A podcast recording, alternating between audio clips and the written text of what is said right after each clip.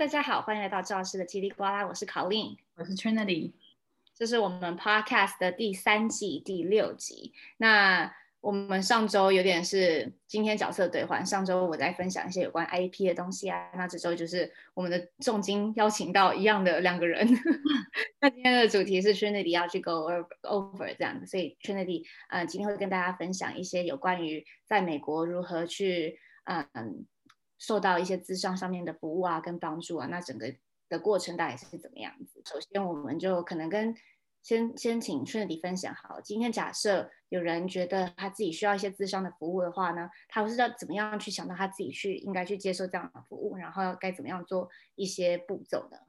？OK，所以其实接受智商的方式有很多种。那第一部分就要看你是想要用你的保险呢，还是你想要用 out of pocket，就是现金付钱这样子。那如果今天是想要用保险的话，就会可能有一点比较复杂的是，你要看你是想要 in network 还是 out of network 去找你的智商师。那在找这些智商师的，嗯。步骤呢，我会建议大家先一开始先去找你想要找智商的原因是什么。那有些人可能会是因为心情比较低落啊，有些人可能会觉得比较焦虑啊，或者是可能有时候生活上面有一些转折，例如说搬家或者是换新工作，就有一些不适应的地方。那他们想要找一些人谈谈，然后去整理一下自己的思绪和情绪，然后看看有什么应对的方式去面对这些改变的时候，都可以找智商师。所以我觉得建议的第一步会先去看你需要你的需求是什么。那你在知道你的需求是什么时候，你可以上 Google，或者是我们有个，呃，在美国话有个叫 web website 叫做 Psychology Today，你可以在上面找说，我想要看的是也许焦虑，那你打焦虑打进去，焦虑打进去之后，就会有地区，然后就可以选你要的保险。那在这些 filter 下来之后，就会有一个系列的咨商师给你看。说哪一个会比较适合你？那你可以看的时候，我会建议大家详细的阅读，嗯、每一个咨商师他们的 bio 或者他们的简介。那在他们简介的时候，你可以想象旁边会有一张图，你可以想象这个咨商师正在跟你讲话，然后讲的这是他怎么介绍自己。我会觉得大家可以相信自己的直觉，因为有时候你可能想说，哦，什么。念名校啊，或者是这个有好多的 training，然后明明自己想要看的是焦虑，可是又看到他可能说，哦，我会很会帮忧郁症，我会帮 PTSD，我会帮什么，有很多很光鲜亮丽的一些 certificate 在那边。可是我觉得还是建议大家 trust 自己的直觉，念他的 bio 的时候，觉得哎，这个人跟我讲的东西感觉很亲切，感觉嗯很适合我的时候，就相信这个感觉，然后寄一个 email 给这位咨商师。那嗯，寄给咨商师的时候，你可以跟他们寻求十到十五分钟的 free consultation。大部分的咨商师都会有这样子的服务。十到十五分钟的 consultation，意思就是说，你可以先跟他谈说，哎，你好，我的名字叫 Trinity，我来找你的原因是。我有最近可能搬新家，然后来到一个新的地方，觉得有点孤单，不太知道该怎么融入这个新的环境。那他就会跟你分享说，哦，原来你的状况是这样，我可以怎么样帮助你？可以怎么样怎么样？他可以一步一步的带你去去做这个 schedule 第一个 session，叫做我们的 intake。那请记得十到十五分钟，我们只是给智商是大概的了解你是谁，你也是有点像 interview 这个 therapist 一样，你有什么样的问题，什么样的需求，甚至你像我们之前提到保险或现金这方面，你可以都去问他，他会给你。相关的答案，所以这样听起来，其实，呃，首先每一个人都可以去看智商。今天你不需要有什么很大的重症啊，或是像是有呃忧郁症等等之类的，就可以去看。因为其实我们之前在我们的以前的 podcast 有提到说，其实嗯，心理跟心理的健康跟生理健康也要重要。那很多东西是有关于是怎么样去预防。那今天不需要等到说我有一个生理。心理有一个大，不管是身心有一个大问题才去看医生，是在之前就去看医生。所以今天假设只是嗯，任何人都可以去看医生的时候，刚刚听 Trinity 讲，你可以去上网查说，嗯，像 Psychologist Today 这样子的嗯一个网站，然后看有什么适合的咨商师。那今天假设呃，因为我是有听说过家庭医生，如果今天真的是需要的话，你今天在做你的可能呃每一年的 Annual Exam 的时候呢，也可以跟家事家庭医生提那。关于关于这个部分，跟刚刚提到的 Psychologist Today 有什么样的差别呢？我觉得很多人如果是从家庭医生那边 refer 过来的话，大部分的时间他们可能不知道现在身身体上面的一些反应是是由心理造成的。我有听多很多人说，一直去看医生，因为头痛啊，或者一直拉肚子，或者是哪里不舒服，去照了呃 X-ray 啊、肠胃科啊都看过，全部都很好，没有什么问题。可是头还是痛，或者是肚子还是会痛，或心脏有时候会跳很快。其实，在这个时候的时候，家庭科医生就会建议你们去看呃心生方面心理医生，或者是心理咨商师方面去看看有没有比较是呃 mental 上面。mental 就是心理上面的一些压力啊，或者是产生身体上面的一些，嗯，不论是疾病也好，或者是一些反应。所以通常我觉得从家庭科医生转过来的人，可能一开始都觉得哦，可能我肠胃不好或什么之类，可是殊不知其实最后会发现是心理上面所造成的一些反应。所以今天听起来是，如果我今天只是说我搬家了，我觉得可能心情不好，或者是我今天、嗯、呃。刚分手，然后心理的状态不是很好的时候，我可以去跟我的家庭医生讲吗？还是说这个东西就是可能我们在做治疗的时候会比较遇到所谓的 medical necessity？嗯。那关于这个 medical necessity，可以跟大家讲说这个是怎么样去做个衡量？那关于像刚刚提到，如果今天分手的话，去跟家庭医生说，家庭医生会认为这是一个他们可以去 refer 的的部分吗？嗯我觉得家庭医生其实 act as prevention，它是你们的第一步，所以他们是在做很多的 assessment，或者是你今天有什么样的状况，可能是以什么样的 biological 或 mental 方面的呃原因所产生的一些反应嘛。所以当你如果今天是搬新家、分手、换新工作，你其实已经知道它是在影响你的情绪，那影响到你的情绪，可能影响到你。在影响到你的动力啊，做事情可能没办法专呃专心，然后甚至睡觉睡不好。在这一方面的时候，我觉得当事人已经很清楚的知道是自己的情绪。他们一开始不用去找家庭科医生，他们可以直接就去像我刚刚讲的 Psychology Today，或者是 Google 一下，看看附近有什么样的咨询师，然后好好的利用十到十五分钟的免费的咨询时间，问问看他们会在这方面帮助当事人的需求。对，然后你刚刚在讲的时候，我另外提到是其实呃。我自己的部分，或是我认识的一些同事们，每一个公司不一样。我之前去过公司或什么等等之类。公司本身看你的保险，公司给的保险是怎么样？通常在保险里面有有些它会有自己的，嗯，所谓的 EAP，就是它会给 employee 的一些 assistant plan。嗯。那这个部分它可能会提供一年可能有十次的 free counseling 或什么之类的。所以看一下你的保险，或者你公司给的保险，或者甚至公司额外的服务，它有给他给什么样的一些。嗯，额外的辅助这样子。嗯嗯。那另外，刚刚其实我想要问的是说，因为也提到跟咨商师的 chemistry 很重要。今天不管他的学历再怎么的漂亮，或是他可能看起来非常厉害，如果这个 chemistry 不对的话，可能就没有达到很好的效果。嗯。那刚刚讲的 free consultation 十到十五分钟这个部分，这个部分在整个过程上，因为我知道刚刚如果今天是 psychology today 的话。它会是一个自费的过程呢，还是说保险会有 cover 呢？或要怎么样知道说这个部分，呃，可能一些会有一些精神上面的考量？那对于这些人要该怎么办？嗯嗯，OK，这个问题很好，因为其实很多我认识的心理咨询师，他们其实不收保险的。那不收保险情况下，你做十到十五分钟 consultation 之后，其中一个问题一定会说：哎，请问你们收不收我的保险？你跟他分享你的保险是什么样的 plan，什么样的公司之后，如果他说他不收的时候，通常他们会说我会 provide 一个东西叫做 super bill。那 super bill 的意思其实就是 receipt，就是收据而已。那你就会付咨商师他的费用，然后咨商师会给你 super bill，就是嗯收据。那你再把这个收据整理好，给你们的。保险公司，它保险公司会 reimburse 你，会回馈你一些呃某一部分的费用，可能不是百分之百，有时候是二十 percent，有时候是三十 percent，有时候八十 percent。那这个就是要看每一个人的嗯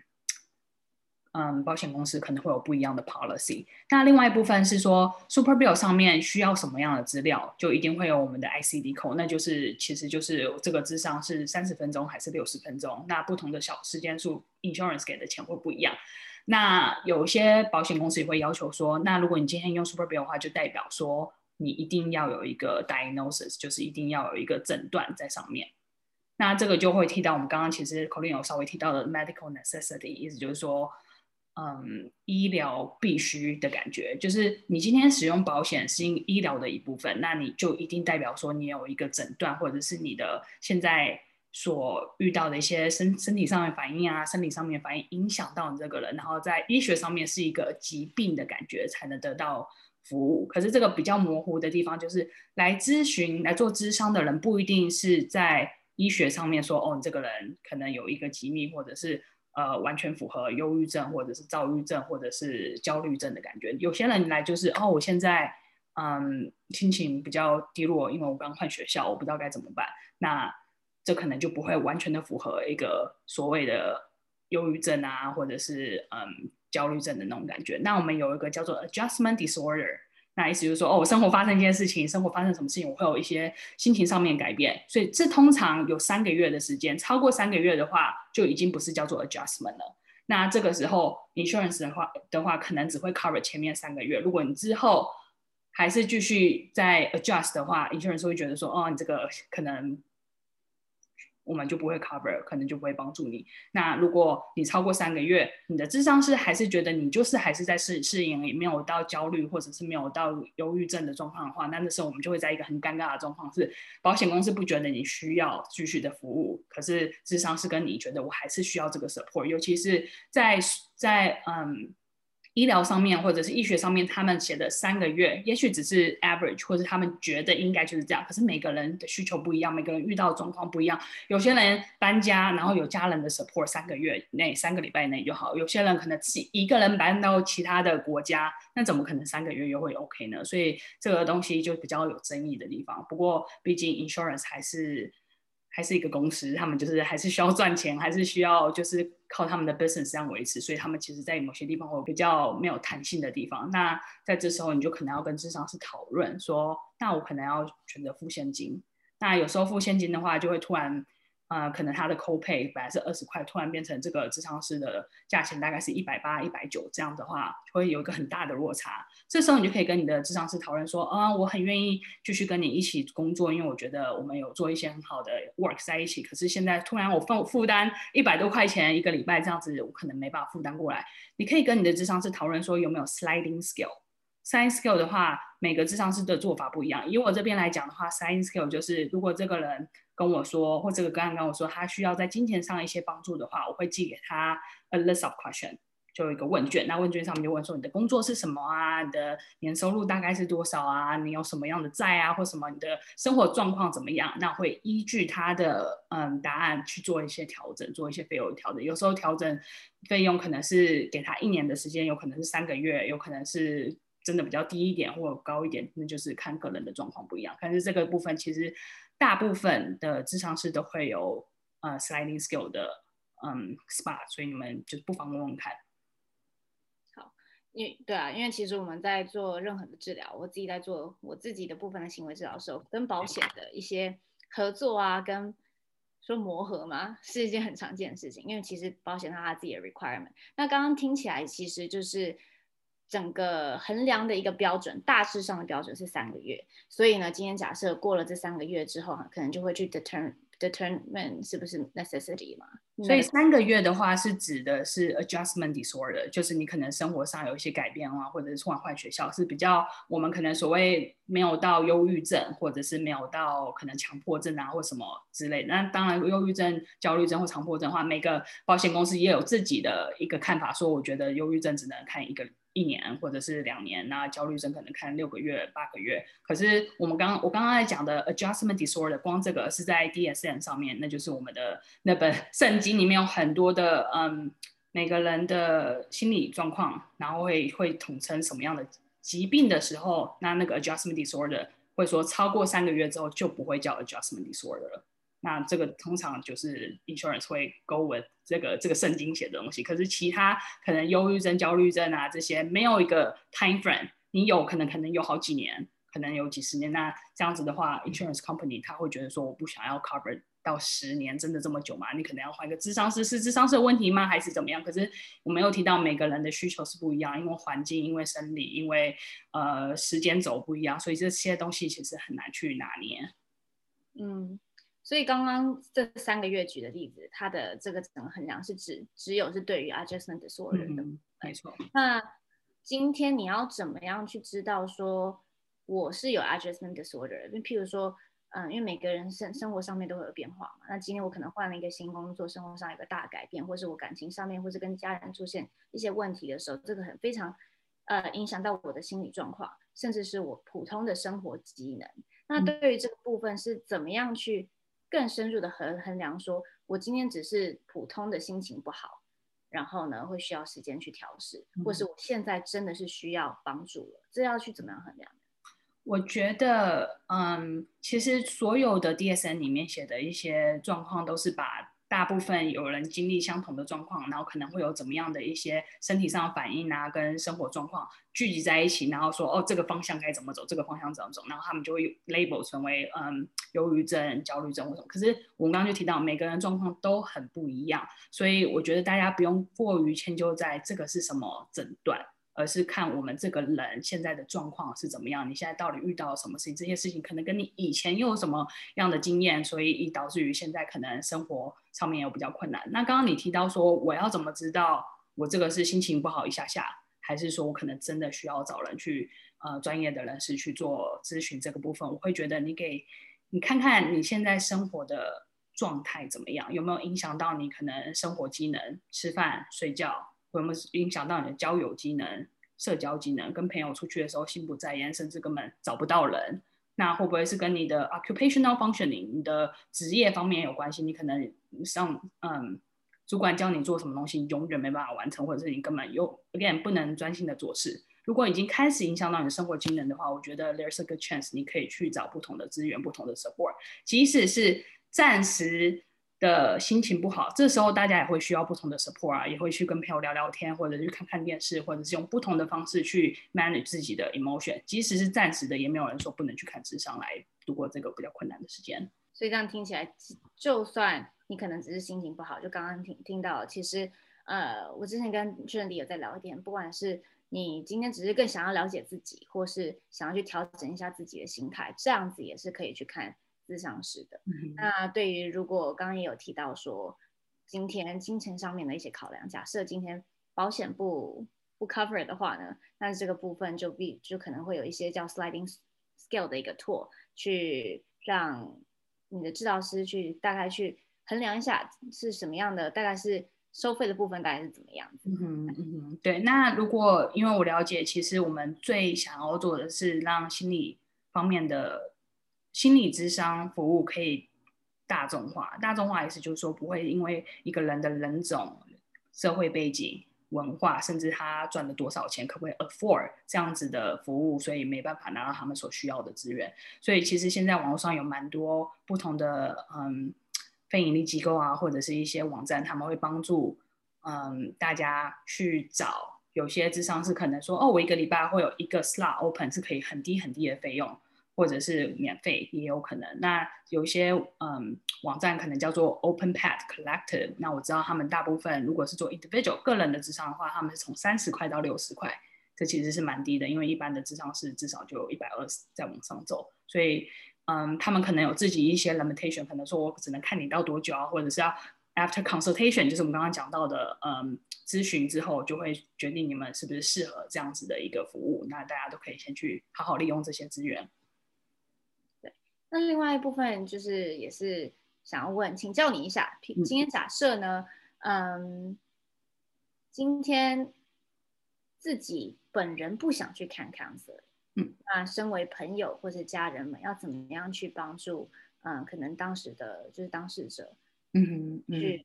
受到相呃需要的帮助。嗯，OK 呀，其实这件事情还蛮常遇见到，就是你明明看你身边的朋友已经。哇，真的已经忧郁症很严重啊，或者是他已经学校都不去上课，然后工作也没办法做好，就是可能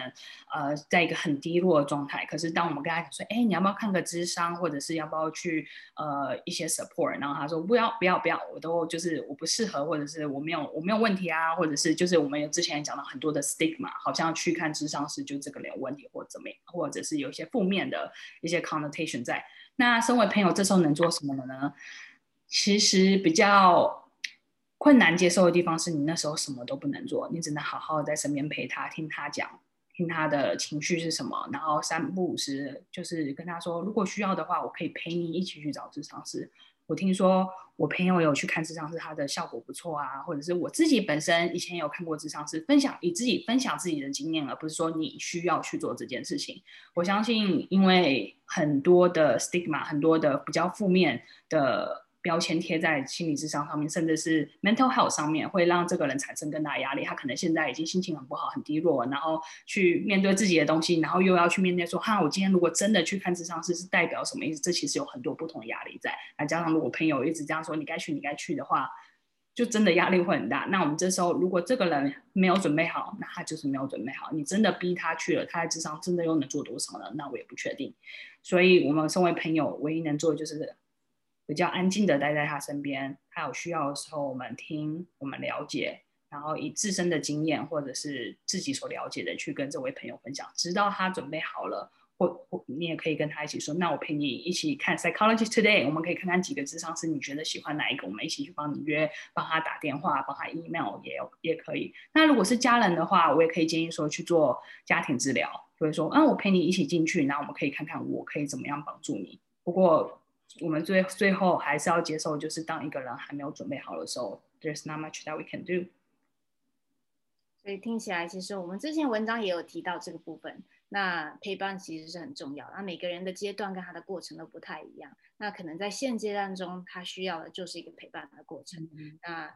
帮他在整个过程中，慢慢等到适合的时机点，需要寻求帮助的时候，他自己准备好的时候，这个时候 therapy 还可能会比较治疗会比较有效一点点。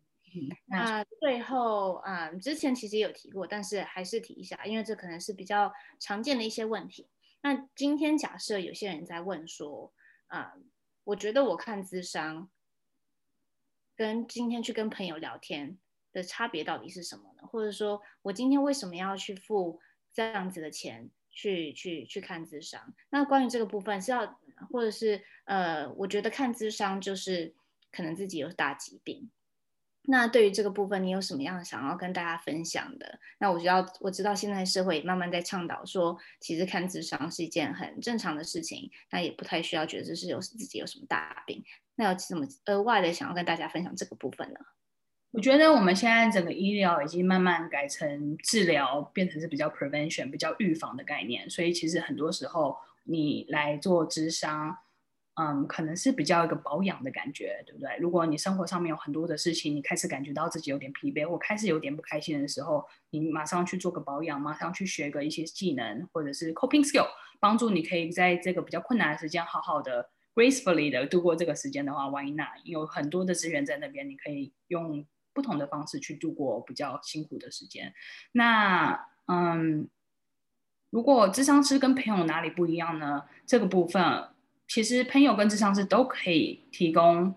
支持、倾听跟帮助。不过智商师毕竟还是有受过专业的训练，在倾听的方面的时候，他们会用比较 neutral 的方式，比较第三方的角色倾听你的心情、你的想法，不会把自己的价值观。加注于在个案身上，尤其有时候跟朋友在做聊天的时候，你可以常常听到朋友说：“那你就这样子做就好啦，或者是你干嘛不就这样子？”可能带有比较一些他们自己的情绪或他们自己的想法在里面。那因为我们毕竟还是朋友跟朋友之间，想要保保有一个良好的关系，有时候会觉得哦，我没办法真正的把我的情绪讲出来，或者是我怕怎么回答的时候，会可能伤到另外一个人，会有一些顾虑和顾忌在那边。所以如果来到一个安全的环境跟一个不认识的人，一个智商师又专业的一些训练的时候，你可以很自然的分享你的情绪、你的想法。那智商师在专业的呃训练下面，也可以比较精辟的说：“哎，我听到你这个之前讲的这个部分，跟之前这个部分又蛮像，然后又会可能移到有些人可能小时候的一些创伤。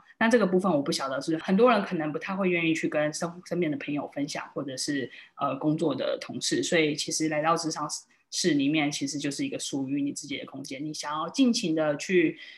嗯，你想要尽情的去探索你的生活的所有事情，想要讲什么，想要分享什么，是一个 non-judgmental 的一个环境，然后是一个很安全的环境。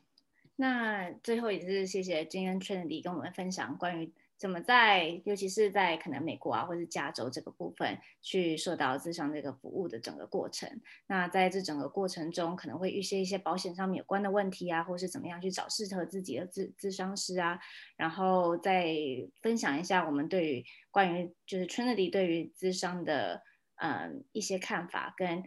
咨商是如何给个案们有一个安全的一个环境去。更认识自己，然后找到适合自己的一些生活方式跟嗯比较健康的想法。对那最后在结束之前，我还是想要补充一下，刚刚有提到说，当朋友需要智商，可是他却还没有准备好的时候，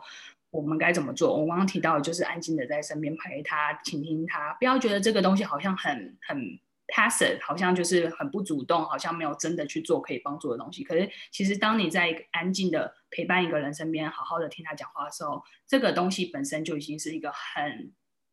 很 powerful 的一个陪伴，很 powerful 一个力量。你你可能在当下就是在他心中种下一个小种子，等到他准备好时候，他会想到你的话，他会因为你之前的陪伴，会慢慢的开始愿意往这个方向走。所以大部分人可能觉得我好像什么都没有做，我只是在听而已，然后实际上没有什么帮助。其实当你去倾听陪伴的时候，这就是一个最大的帮助了。对啊，其实我觉得倾听是一件蛮重要的事情，因为不管是可能身为朋友跟家人，其实我们在啊。一个生活低点的时候，或者是在需要帮助的时候，可能当时需要的并不是什么建议，或是跟我讲该怎么做。我需要就只是把我想要讲出来的东西有人在听。那其实很多时候你在讲的过程，然后跟在可能嗯跟朋友聊的过程，跟咨商师聊的过程中呢。刚刚顺利也提到，咨商师可能会比较用一个 reflective 的方式去跟个案们做沟通。那这个部分其实有时候你在讲，然后边讲边讲，可能自己头脑就会慢慢的有一些思绪出来。那我觉得这个部分其实是一个还蛮重要的 process。那每个人的时间点都不太一样。嗯、那嗯，最后也就是谢谢顺利跟我们分享这些有关咨商的相关帮助。那任何有个关于对于嗯 counseling 啊或咨商服务有相关的问题。欢迎来到我们治疗师的这一呱啦，然后私信我们。那我们今天就先这样，我们下次见，拜拜。